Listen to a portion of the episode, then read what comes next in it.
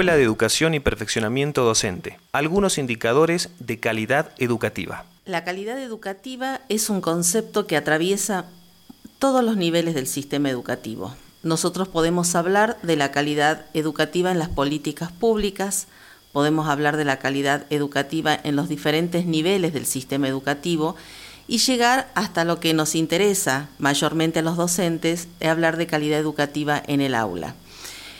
En este caso vamos a hacer referencia a dos indicadores de la calidad educativa entre varios que podemos mencionar que han sido establecidos en distintos acuerdos desde los organismos internacionales hasta los ministerios de educación y por supuesto la comunidad educativa. En primer lugar es el indicador de la cobertura. Nosotros podemos hablar de calidad educativa cuando tenemos más alumnos en las aulas, cuando el servicio educativo llega a más personas, a los adultos, a los jóvenes con sobredad, a los jóvenes que tienen eh, en educación especial. O sea, la cobertura nos está dando ya un indicador de cuánta calidad tiene nuestro sistema educativo al hacerse extensivo a distintas poblaciones en forma presencial, en forma a distancia o a través de tecnologías.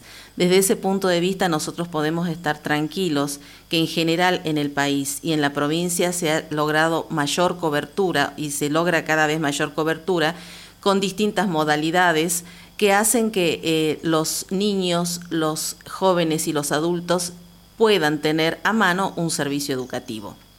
También se habla de cobertura en los recursos.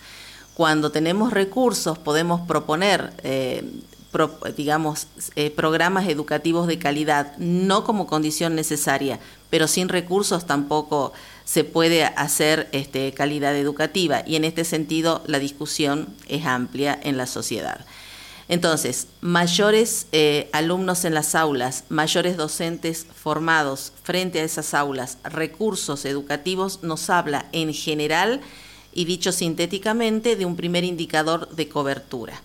Un segundo indicador es la relevancia. ¿Qué hacemos con esa cantidad de niños, estudiantes, jóvenes y adultos que tenemos en las aulas? Y la relevancia nos pone en el corazón mismo del aula en cuanto a cuál es la propuesta de enseñanza que realiza el docente para intencionalmente causar un efecto de qué calidad de aprendizaje llevan a cabo sus alumnos. Estos dos em, componentes de la relación educativa, la enseñanza y el aprendizaje, nos está hablando de indicadores de calidad de enseñanza y de indicadores de calidad del aprendizaje.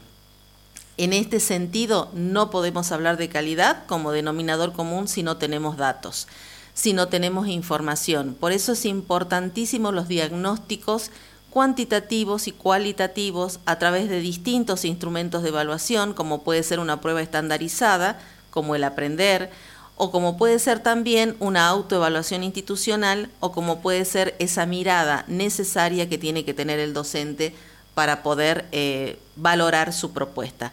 Sin evaluación no podemos decir nada de la calidad. Y la calidad en la enseñanza significa que el docente piensa y elabora una propuesta donde tanto los contenidos como las capacidades son relevantes o significativas para ayudarlo a ese estudiante a construir su mundo personal y su propuesta de formación profesional en oficios o en lo que él quiera este, hacer en el mundo. Y por otro lado, un indicador de aprendizaje eh, que nos puede hablar de la calidad de ese proceso nos habla de un alumno que puede pensar, que puede buscar información, que puede resolver un problema y que no necesariamente cada vez que aprende algo se olvida pronto porque estamos ante esa fragilidad de aprendizajes que es el gran desafío de la escuela de hoy.